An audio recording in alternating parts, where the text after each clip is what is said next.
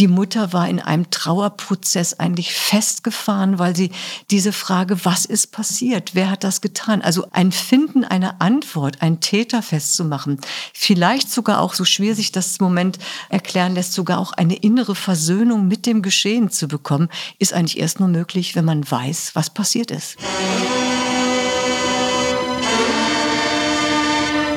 Tatort. Der True Crime Podcast mit Visavi und Philipp Fleiter. Und natürlich wie immer zu Beginn eine kleine Triggerwarnung. In diesem Podcast thematisieren wir psychische und physische Gewalt, Mord und Suizid. Das kann bei Betroffenen zu posttraumatischen Belastungsstörungen führen. Im Tatort Franken. Warum wird Lukas, ein beliebter und erfolgreicher junger Mann, ermordet?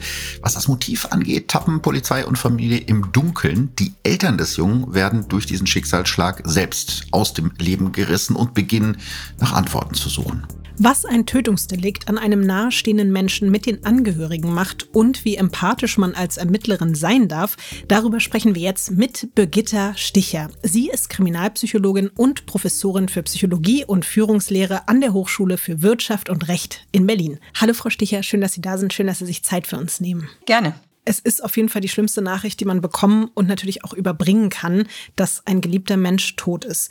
Wie geht die Polizei da jetzt erstmal so grundsätzlich vor? Wie teilt man jemandem mit, dass sein Kind oder sein Partner oder seine Partnerin gestorben ist? Ja, das ist unter dem der Überschrift die Übermittlung von Todesnachrichten. Hm. Sie haben ja zunächst mal zu Recht gesagt, wenn jemand tot ist, kann das ja sehr verschiedene Ursachen haben. Das kann ja durch einen Verkehrsunfall passiert sein. Das kann Opfer eines terroristischen Anschlags gewesen sein. Es kann eben halt auch in dem ganz konkreten Fall auch Mord gewesen sein. Es kann auch Suizid gewesen sein. Also sehr verschiedene Gründe sind da. Und wenn es zum Beispiel ein Verkehrsunfall ist, dann ist es die Schutzpolizei in Berlin, die dann die möglichst persönlich diese Nachrichten übermittelt. Das tut man nicht per Telefon, auch nicht per Handy, sondern wie das auch in den meisten Krimis richtig gezeigt wird, die Polizei geht selber vor Ort, um diese Nachricht zu übermitteln. Und das ist ein Thema, das, denke ich, auch Polizisten mit natürlich einem unguten Gefühl im Magen ähm, versieht, weil sie nie wissen, was dann in der Situation auf sie zukommt. Das ist ja schon mal an sich eine große Herausforderung, aber da kommen ja noch andere Punkte dazu, weil mhm. die Angehörigen sind Menschen, denen etwas Schlimmes widerfahren ist. Die brauchen ja in dem Moment einfach auch Hilfe und Schutz, aber auf der anderen Seite spielen sie oft ja auch eine wichtige Rolle, wenn es jetzt zum Beispiel um die Aufklärung eines Falls geht. Mhm. Wie kann man da als Kriminalpsychologin dieses Dilemma angehen? Ja, also wenn wir uns auf den Fall konzentrieren, dass es um Mord geht, dann ist natürlich für die Kriminalpolizei, die dann ähm, für die Bearbeitung zuständig ist, an allererster Stelle natürlich, dass sie möglichst schnell ihrem Auftrag gerecht werden möchten, dass sie eben halt hier die Strafverfolgung einleiten und hierfür auch möglichst den Täter oder die Täterin finden, um auch in diesem Fall Gefahrenabwehr, vielleicht weitere Taten zu verhindern. Also die Aufklärung der Tat steht natürlich erstmal im Vordergrund. Es gab hier in Berlin einen Fall, das war der Fall der Pferdewirtin Christine. Hier ist eine junge Frau ermordet worden und die Angehörigen, die Eltern, die natürlich massiv betroffen waren, ihre einzige Tochter zu verlieren. Und dann war dort auch noch der Freund der Tochter, der natürlich zunächst auch betroffen erschien, der aber, und das hat sich hinterher herausgestellt, mit seiner Mutter zusammen den Mord, der ein Auftragsmord war, den im Hintergrund geplant und initiiert hat. Das ist natürlich wirklich total schwer, wahrscheinlich jetzt für einen außenstehenden Menschen zu erkennen. Gibt es denn für Ermittelnde irgendwelche Merkmale, an denen man sieht, das ist jetzt ein Mensch, der spielt uns nur was vor und verheimlicht uns vielleicht auch was, oder das ist wirklich jetzt ein Mensch, der aufgefangen werden muss. Ich kann mir vorstellen, dass man da wirklich auch ganz oft Fehleinschätzungen macht, ob man das will oder nicht. Ja, also Sie haben vollkommen recht, es ist extrem schwierig, anhand der emotionalen Reaktion mitzubekommen, ist das jetzt gespielt? Lügt sie, indem sie eine ähm, Betroffenheit vorspielt, die gar nicht da ist? Mhm. Also Kriminalisten sind natürlich auch immer sehr angehalten, sich zunächst auch mal an, an Tathinweisen zu orientieren. Also was ist genau das Geschehen? Was sind die Widersprüche, in die sich jemand verwickelt? Und dieses ganz sachliche Fragen nach bestimmten Details, da kommt man relativ schnell auf die Spur, wenn hier Widersprüche vorliegen. Also deswegen, Polizei ist sehr angehalten, möglichst eben ihre eigene Emotionalität ähm, zurückzuhalten, auch ihre Betroffenheit und in einer angemessenen Sachlichkeit vorzugehen, ohne deswegen nicht auch ein Stück Verständnis zu haben. Mhm. Was ja auch nochmal ein ganz schwieriges Thema in dem Kontext ist, dass es immer wieder Fälle gibt, in denen Hinterbliebene den Ermittelnden Fehler oder ungerechte Behandlung vorwerfen. Mhm. Können Sie vielleicht sagen, wo die Polizei Ihrer Meinung nach im Umgang mit Angehörigen dazulernen müsste und wo vielleicht auf der anderen Seite aber Opferschutz auch Grenzen hat? Selbstkritisch kann man sagen, und das wird also auch von vielen immer wieder gefordert, Polizisten haben Schießtraining immer wieder, um diese Kompetenz zu schulen. Sie haben aber zu wenig Kommunikationstrainings, die immer wieder berufsbegleitend fortgesetzt sind. Das heißt, ähm, die Forderung ist, dass wir hier nicht nur in der Ausbildung, sondern auch in der Fortbildung eigentlich permanent diese Fähigkeit weiterentwickeln müssen und eben halt auch über Rückmeldung mitbekommen, war das für die Situation angemessen? Wir müssen unsere eigenen Grundeinstellungen und Muster und die konkrete Umsetzung in Verhalten immer wieder auch neu schulen und nicht, es ist nicht mit einer Ausbildung getan. Wenn jetzt die Polizei weg ist, also nach diesem Überbringen der Todesnachricht, nach der mhm. Betreuung vielleicht auch danach, dann sind ja diese Menschen oft wieder allein, wenn wir jetzt davon ausgehen, dass die Hinterbliebenen sind von, von einem Mordopfer zum Beispiel. Also wie gehen dann die, die Angehörigen damit um? Also ich habe beispielsweise mal von der Mutter eines ermordeten Mädchens gelesen, die bei der Überbringung dieser Todesnachricht von ihrer Tochter erstmal angefangen hat zu putzen, wo man ja erstmal denkt, das ist ja völlig wahnsinnig. Warum macht die das? Ja, Menschen haben sehr unterschiedliche Verarbeitungsstrategien. Eins kann sein, dass sie sich in diesem Fall in Übersprungshandlungen retten. Das wäre das Putzen. Das andere ist, dass sie es erst gar nicht wahrhaben wollen, dass sie es mhm. verdrängen, um dann diese schreckliche Nachricht eigentlich so in Dosen abzurufen, dass sie emotional überhaupt in der Lage sind, es zu verarbeiten. Ähm, andere wollen erst für sich alleine sein. Andere suchen sofort die Begleitung von ihnen vertrauten und wichtigen Personen. Deswegen Polizei Polizisten können auch nicht sagen, dass sie jetzt ähm, einer Person ein Hilfsangebot aufdrängen, sondern sie können nur verschiedene Möglichkeiten aufzeigen. Und das kann vom Polizei, Seelsorger oder Seelsorgerin sein. Das kann teilweise auch die Krisenberatung oder Intervention. Das kann eine Information an enge Angehörige oder Freunde, von denen sie möchten, dass die einfach kommen. Ich finde, es ist wichtig, dass man hier nicht ein Patentrezept verkauft, sondern merkt, so unterschiedlich wie Menschen sind, so unterschiedlich ist ist die Verarbeitung mit so einer extremen Tat. Und um nochmal konkreter in Ihre Berufshistorie zu gucken, gibt es da Fälle, die Ihnen besonders in Erinnerung geblieben sind, wo Sie irgendwie auch emotional sehr mitgenommen waren von dem, was eben vielleicht auch Angehörige dann erfahren haben? Also ich kann noch einen weiteren Fall nehmen, besonders dann, wenn man mit den eigenen biografischen Bezügen sehr viel Parallelen sieht, dann rückt es näher und dann merkt man, wie ähm, diese Tat einfach in ihrer Sinnlosigkeit kaum verstehbar ist. Es gab zum Beispiel, ich habe in der Mordkommission in Berlin hospitiert und da war ein Fall von einem jungen Mädchen, die kurz vor dem Abitur stand, die ähm, auf dem Weg war zum ihrem Medizinstudium und die zufälligerweise ähm, auf dem Heimweg haben sich die Wege gekreuzt mit einem jungen Mann, der aus einem ganz anderen sozialen Milieu kam. Dieses Mädchen entsprach eigentlich dem Idealbild der Partnerin, an die er aber nicht herangekommen gekommen ist. Und er hat sie dann auf dem Heimweg versucht zu bedrängen und es hat nicht geklappt. Und am Ende hat er sie dann umgebracht. Und diese Tat ist mir sehr, sehr nahe gegangen, weil meine Tochter ungefähr im gleichen Alter war. Und ich auch gemerkt habe, es kann von heute auf morgen dein Leben sich radikal verändern, wenn etwas passiert, was eben überhaupt nicht irgendwo in dem Erwartungshorizont ist. Und damit umzugehen ist dann etwas, was einem, und das ging auch dem ermittelnden Kriminalbeamten so, der selber Vater von drei Kindern war.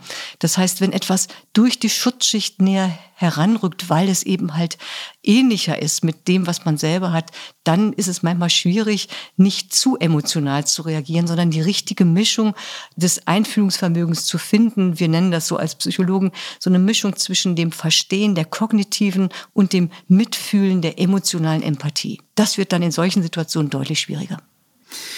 Aber ich könnte mir vorstellen, gerade wenn sowas passiert ist, was, was ja komplett sinnlos auch dann erscheint für die, für die Angehörigen, dann dazu immer wieder auszusagen oder, oder vernommen zu werden, befragt zu werden, das kann ja dann für die Angehörigen auch eine große Belastung sein. Wie kann man da sicherstellen, dass diese Vernehmungen eben nicht noch zusätzlich retraumatisierend wirken?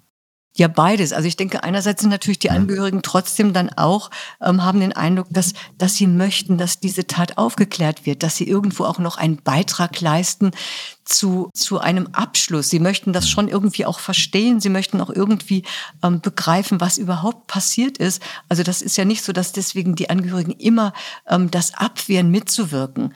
Nur was die Polizei eben nicht leisten kann, ist dann ihnen die weitere Aufarbeitung zu ermöglichen. Aber für viele ist das Mitwirken zunächst mal auch etwas, an dem sie sich festhalten, dass es hier eine Rolle und eine Aufgabe ist, die sie auch erfüllen und dann auch versuchen, alle Informationen, die hilfreich sein können, dazu zu tragen tragen ist. Also nicht immer so, dass Angehörige hm. deswegen so traumatisiert sind, dass sie nicht mitwirken in der weiteren ja. Ermittlung.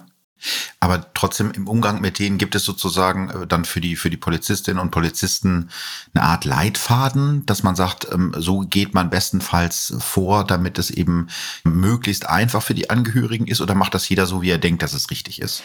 Also ein allgemeiner Leitfaden, den gibt es jetzt so nicht. Es gibt also mhm. schon die Aufforderung, sozusagen die Situation des Gegenüber wahrzunehmen und wir nennen das eigentlich auch die Metakommunikation zu erläutern, warum Polizei was tun muss, dafür Verständnis zu erwerben, dass sie merken, sie dringen in bestimmte Bereiche ein, um bestimmte Ziele zu erreichen und hier auch quasi das Verständnis auf der anderen Seite mitzubekommen. Nicht einfach zum Beispiel ins Zimmer des Kindes zu stürzen und alles durchzuwühlen, mhm. sondern zu sagen, wir brauchen das, weil wir dies und jenes, jeder Hinweis kann uns wichtig sein. Also ich glaube, dass vieles verarbeitbar ist, wenn Polizisten auch erklären, was sie tun und sozusagen ein Verständnis dazu erwirken. Und das tun meiner Ansicht nach heute gerade die erfahrenen Kriminalbeamten in den Ermittlungsprozessen schon recht deutlich. Sie haben jetzt mehrfach angesprochen, dass es für die Angehörigen ja auch wichtig ist, mitwirken zu können, sozusagen helfen zu können, den, den Tod eines, eines Familienmitgliedes ähm, aufzuklären. Ist das denn auch so, dass es den, den Hinterbliebenen hilft, wenn die Ermittlungen dann abgeschlossen sind oder geht dann die Trauerarbeit erst richtig los? Naja, es hilft ihnen, weil sie damit sozusagen ein Hinführen haben zu einer Verarbeitung. Das ist Teil eines Trauerprozesses. Hm. Wir kennen das vielleicht auch von ganz ähm, sozusagen für normalen Todesfällen. Man ist erst in einer Form von Aktivismus förmlich. Man muss alles Mögliche erledigen. Und erst wenn das abgearbeitet ist, damit sozusagen ein, eine Sache geschlossen ist, kommt dann sozusagen die innere Verarbeitung. Und wenn aber eben halt ein Fall nicht aufgeklärt ist. Ich habe zum Beispiel bei dem Fall von Burak Bektasch mitgearbeitet. Das ist ein, ein junger Mann, der ähm, ermordet worden ist in Neukölln, ganz unvermittelt von einem Täter, den man auch eben halt nicht gefunden hat. Und die Mutter war in einem Trauerprozess eigentlich festgefahren, weil sie diese diese Frage, was ist passiert? Wer hat das getan? Also ein Finden einer Antwort, einen Täter festzumachen, vielleicht sogar auch so, so schwer sich das Moment erklären lässt, sogar auch eine innere Versöhnung mit dem Geschehen zu bekommen, ist eigentlich erst nur möglich, wenn man weiß, was passiert ist. Wie ist es denn dann, wenn man jetzt weiß, was passiert ist und es gibt ein Urteil? Kann das den Angehörigen dann eben auch helfen, mit den grausamen Taten besser umzugehen? Und wann kann es aber auch sein, dass so ein Urteil dann vielleicht auch wieder retraumatisiert oder diese ganze äh, Trauerbewältigung noch schlimmer macht, weil der Täter zum Beispiel oder die Täterin für schuldunfähig erklärt worden ist? Ja, entweder wenn die Täter für schuldunfähig erklärt werden oder wenn die Angehörigen den Eindruck haben, dass die Strafe, die verhängt worden ist, für sie in keinem Verhältnis ist zu dem, was sie als angemessen finden. Also ich glaube, dass hier wirklich der Prozess des sich mit den eigenen Wutgefühlen, mit der empfundenen Ungerechtigkeit auseinanderzusetzen, nicht Hass zu empfinden, sondern wirklich sogar auch eine einen Schritt zu tun, dass man sich auch mit der anderen Seite auseinandersetzt. Es gibt also inzwischen sehr viele Untersuchungen, die zeigen, das, was am schlimmsten zerstört ist, wenn man im Hass und in der Wut stecken bleibt, das zu überwinden und vielleicht sogar die andere Seite mit in den Blick zu bekommen, kann helfen. Ich habe zum Beispiel sehr beeindruckt auch nachvollzogen, wie in, in Ländern zum Beispiel Israel, Palästina, Eltern sich zusammenfinden, wo Täter und Opferseite versuchen im Dialog die eigene Gefangenheit in diesen starken Emotionen zu durchbrechen, um überhaupt wieder anzufangen zu leben. Wäre natürlich, also klar kann man nicht erwarten, dass das in allen äh, Fällen so funktioniert, aber das ist auf jeden Fall eine schöne Vorstellung, mhm. dass sowas klappen kann. Um mal zum Tatort zu kommen, zum Frankentatort, warum? Was mir da wirklich sehr aufgefallen ist, auch im Vergleich zu vielen anderen Tatorten, die wir hier schon besprochen haben, die Kommissarin Paula Ringelhahn, gespielt von Dagmar Manzel, ist wirklich besonders einfühlsam mit den Eltern der Opfer. Und das sieht man, finde ich, wie gesagt, selten auch in den, in den Tatortfilmen. Was würden Sie sagen, ist das realistisch gewesen und auch vielleicht so aus Ihrem, aus Ihrem Erfahrungsschatz, darf man und sollte man so empathisch sein oder war das schon eine Spur zu viel in dem Moment? Was ich gut fand, war, dass sie hier ähm, eine Form von Idealismus an den Tag legen, der für mich also auch ein Stück zentrale Motivation von Kriminalbeamten ist. Wir wollen hier ähm, aufklären, wir wollen unsere Arbeit machen und damit auch einen wichtigen Dienst erweisen. Und die Einfühlsamkeit, die Sie gerade angesprochen haben, fand ich nicht zu viel. Ich fand sie angemessen und ich mhm. fand, die Personen waren auch nicht überwältigt von ihrem Mitgefühl und an der Stelle, wo dann starke Emotionen waren, war aber auch irgendwie wieder ein Weg daraus. Sie sind darin nicht stecken geblieben. Also deswegen, ich fand sowohl die, die Art des Umgangs mit der, ähm, mit der, den Angehörigen, die Teamarbeit, die Motivation, die deutlich wurde, fand ich sehr angemessen. Es gab ja aber auch noch im Gegensatz dazu eine etwas härtere äh, Vernehmungssituation. Der Kollege eben von der Kommissarin Felix Voss hat einen Obdachlosen, der verdächtigt wird, ziemlich unter Druck gesetzt, hat ihn sogar angeschrien. Mhm.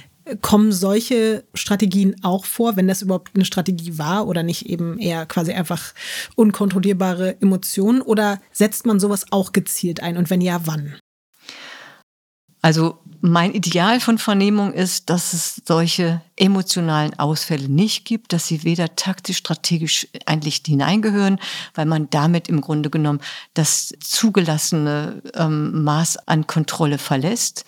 Ich will damit nicht bestreiten, dass es durchaus auch Personen gibt.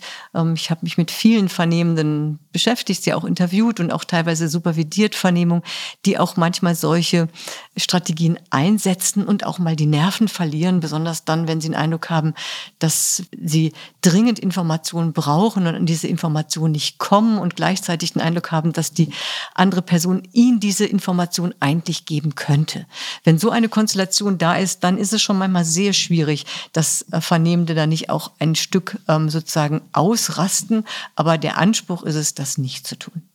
Jetzt sind Sie ja sozusagen ähm, Kriminalpsychologie-Fachfrau. Sie mhm. haben ja mhm. schon ein bisschen gesagt, was, was Ihnen gut gefallen hat. Was hat Sie denn sonst noch so bewegt? Also, äh, oder was ist Ihnen in Erinnerung geblieben? Weil es geht ja eben auch viel um diese Themen, die Sie auch beruflich beschäftigen. Ja, also in Erinnerung geblieben ist mir zum einen, was natürlich nur kurz aufleuchtet, die letztendlich auch immer wieder Absurditätserfahrung oder auch die Ohnmachtserfahrung, dass man zwar an einem Fall dran ist, aber im Grunde genommen die tieferen Strukturen der Kriminalität, eigentlich das viel, viel größere Unrecht, was dahinter ist, dass das oft so schwer zu fassen ist.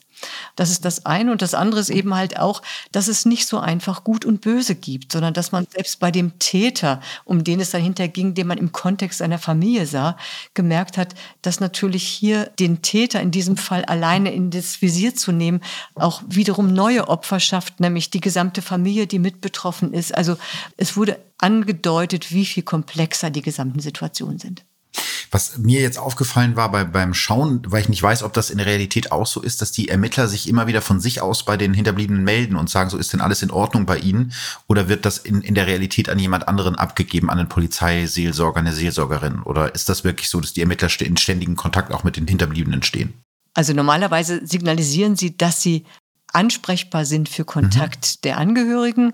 Selber nehmen die Ermittler natürlich vor allem dann Kontakt auf, wenn sie glauben, dass es auch vielleicht noch weitere Informationen gibt, weil wenn sich die Lage emotional vielleicht ein klein bisschen von dem ersten Schock erholt hat, kommen dann manchmal doch auch noch Gedächtnisinhalte oder kommen auch noch Informationen, die man vielleicht teilen will. Allein deswegen rufen sie manchmal an und erkundigen sich, um dann mhm. auch noch mal auf neue sozusagen Informationen zu stoßen. Aber es ist jetzt nicht so, dass ein Ermittler sich grundsätzlich für das, für das sozusagen Seelenheil über eine lange Zeit verantwortlich fühlt. Aber das ist auch sehr unterschiedlich. Also auch in diesem Fall von Burak Bektasch zum Beispiel, von dem ich vorhin berichtet habe, hier Berliner Köln, da waren die Ermittler schon auch so in der Verpflichtung innerlich, dass sie eine Aufklärung voranbringen wollen. Und das klappte nicht in dem gewünschten Maße. Und dann haben sie auch von sich aus immer wieder versucht, die erlebte Verpflichtung gegenüber den Angehörigen durch eine Kontaktaufnahme auch herzustellen. Ja, vielen Dank, würde ich sagen, Frau Sticher. Das war sehr tiefgehend, ähm, hat mir großen Spaß gemacht. Danke für Ihre ja, Zeit. Danke mir auch. Vielen, vielen Dank. Danke, dass Sie da waren.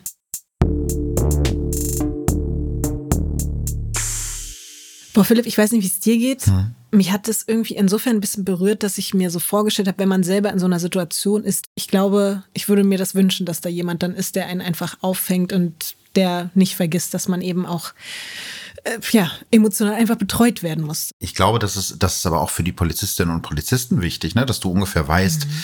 was du zu tun hast, weil ich könnte mir vorstellen, es gibt sicherlich tollere Sachen, als jemandem eine Todesnachricht zu überbringen. Und dass man da eben auch an die Hand genommen wird so ein bisschen und dass einem gezeigt wird, wie das geht, ist total wichtig. Und ich bin froh, dass das mittlerweile in Deutschland so ist. Das war ja nicht immer so. Ich glaube, da hat sich auf jeden Fall einiges schon zum Positiven entwickelt, kann aber natürlich noch besser werden.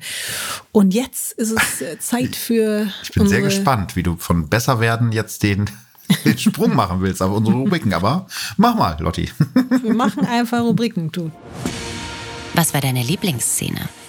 Boah, da gibt's gibt's mehrere. Ähm, eigentlich jede Szene mit Karl Markovic, der Lukas Vater spielt ich finde den so großartig als Schauspieler. Also wenn der nur so, man, der sagt ja gar nicht viel, ne? wenn der so eine Augenbraue hochzieht, dann siehst du diesen ganzen Schmerz, der so in ihm brennt und das ist wirklich großartig. Aber auch sehr intensiv fand ich tatsächlich das Duell zwischen Hauptkommissar Voss und dem abgewrackten und ziemlich nuschelnden Verdächtigen Dieter Hammert, der, und das musste ich wirklich nachgucken, weil ich es nicht glauben konnte, von Ralf Bauer gespielt wurde. Kommen Sie, sprechen Sie drüber. Für den helfen. Sprechen hilft. Ja, nur jemand wie Sie so unfassbar dumm sein. Das kann ich Ihnen sagen. Aber Sie haben ja Ihren Schmerz. Und damit ist alles andere durch. Hm? Alles andere ist ganz weit weg. Er war 27. Er hatte sein ganzes Leben noch vor sich. Er war ein Glück für viele Menschen. Verstehen Sie das? Eine Szene, die mich sehr bewegt hat, weil ich eben weiß, dass das etwas ist, was unglaublich viele mhm. Hinterbliebene wirklich machen. Und es ist mir selbst auch schon passiert, einfach eine Person, die gar nicht mehr da ist, anzurufen, weil man es einerseits eben wirklich noch nicht wahrhaben will und sich dann einfach die Stimme auf der Mailbox so anfühlt, als wäre das ein Beweis dafür, dass der Mensch eben doch noch da ist und dass man halt mit ihm reden kann. Hallo, hier ist die Mailbox von Lukas Keller. Hinterlass mir gerne eine Nachricht. Lukas, hörst du mich? Wo immer du bist. Du hörst mich, oder? Ich liebe dich. So sehr. Ja, ist wirklich ganz, ganz unglaublich traurig gewesen, diese Szene. Was war das beste Zitat? Ach, das ist jetzt, nun weiß Gott nicht die Folge mit den besten One-Linern. Das sollte man, glaube ich, schon ehrlich sagen. Aber ich habe doch sehr geschmunzelt über den motiviertesten Zeugen ever, ever, ever, mhm. nämlich diesen Tankwart, der so gerne mal aufs Polizeirevier will. Wie lange geht denn Ihre Schicht? Bis halb sieben, aber also ich kann ja jetzt, jetzt, jetzt gleich. Ach so, ja, das wäre natürlich... Franco! Ablöse. Und das würde ich auch dann direkt in meinen Alltag übernehmen. Also ich hätte am liebsten auch so einen Franco, der immer für mich einspringt, wenn ich keinen Bock habe. Da muss ich nur Ablöse rufen und dann kommt der. Ich muss zugeben, der Typ war auf jeden Fall auch ein Highlight für mich. Äh, da habe ich auch ein bisschen schmunzeln müssen. Ich habe mich für ein ziemlich emotionales Zitat entschieden. Jemand ist ganz unten. Jemand ist ganz schwach und dann habe ich mir gegriffen. Und das geht nicht. Das geht nicht. Das darf nicht passieren. Mir ist irgendwie in dem Moment so ein bisschen, mir ist es so ein bisschen eiskalt den Rücken runtergelaufen, weil ich dachte, das ist so eine Erkenntnis, die sollten sich einige Menschen zu Herzen nehmen. Und ich glaube, dann wäre die Welt ein besserer Ort, wenn man sich einfach dafür entscheidet, eben nicht auf Menschen, die schon am Boden liegen, rumzutrampeln. Auch wenn natürlich jetzt in dem Fall Voss vielleicht so ein bisschen auch seine eigene Rolle quasi übertrieben hat, weil mhm. so schlimm war es, glaube ich, gar nicht. Es war ja auch sein Job. Aber wenn man das so ins echte Leben überträgt, dann kann man da auf jeden Fall was lernen von diesem Zitat. Was bleibt hängen? Für mich auf jeden Fall, wie wichtig es ist, sich nach einem Verbrechen nicht nur mit dem Täter, sondern vor allem auch den Hinterbliebenen zu beschäftigen.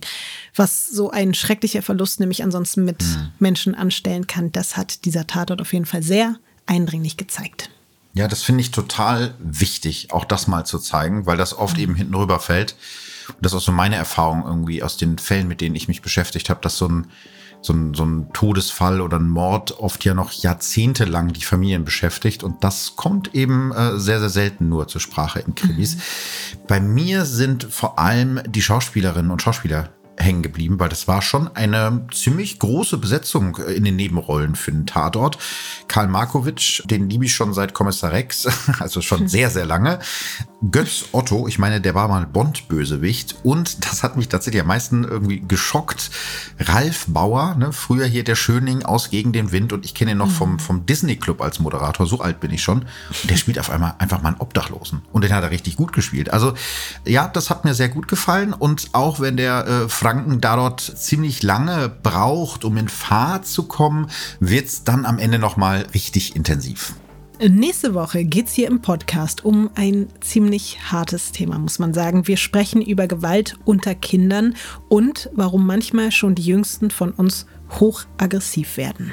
Oh, da bin ich jetzt schon sehr gespannt. Mhm. Also, wir hören uns nächste Woche wieder mit hartem Thema und mit Lotti und mit Philipp. Und ich freue mich. Ich freue mich auch. Ciao. Tschüss.